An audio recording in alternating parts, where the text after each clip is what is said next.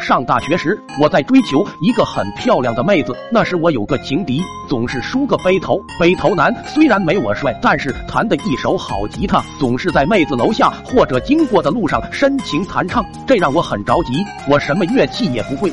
我决心学一门乐器，培养一下艺术修养。我要学一门能碾压背头男的乐器，吉他肯定不行了，钢琴学起来太慢，小提琴入门太难，口琴有点寒酸。挑来挑去，我选中了唢呐，我觉得很符合我的气质。苦练一番，总算是入门了。背头男迎来了他的噩梦。他弹爱的罗曼史，我吹猪八戒背媳妇；他弹小情歌，我吹大出殡；他唱等你下课，我吹苦五更；他唱刮风这天是过握你的手，偏偏雨渐渐大到看你不见。我吹大门挂碎纸二门挂白帆爹爹归天去香烟归九天。我渐渐吹出了名气，有时附近村里有白事也会来请我，我借此赚了不少零花钱。村里唢呐班子的班长特别希望我加入唢呐队，还时不时隐隐透露希望我继承他的衣一波。好在我还没忘记我学唢呐的初心，婉言拒绝了他。正当我意气风发的时候，背头男为了克制我，不弹吉他了，改唱经，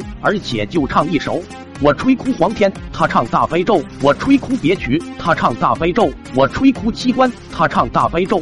那段时间，我就感觉他一心要把我超度了。有时他也会接白事单子，跟我搭个伙。我们在业务能力上其实难分伯仲。为了战胜他，我每天都很刻苦的练习。但妹子还是选择了他，因为有次他爸爸来接他，开了一辆保时捷。我难过极了。那晚我喝了很多酒，在宿舍吹了一宿的百鸟朝凤。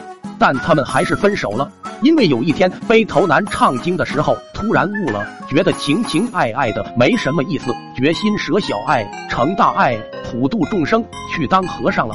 讲这段经历是想告诉大家，当舔狗是没有用的，但是当你成为了更好的自己，缘分自己就在等着你。不多久，系里举办足球赛，我去当观众喊加油。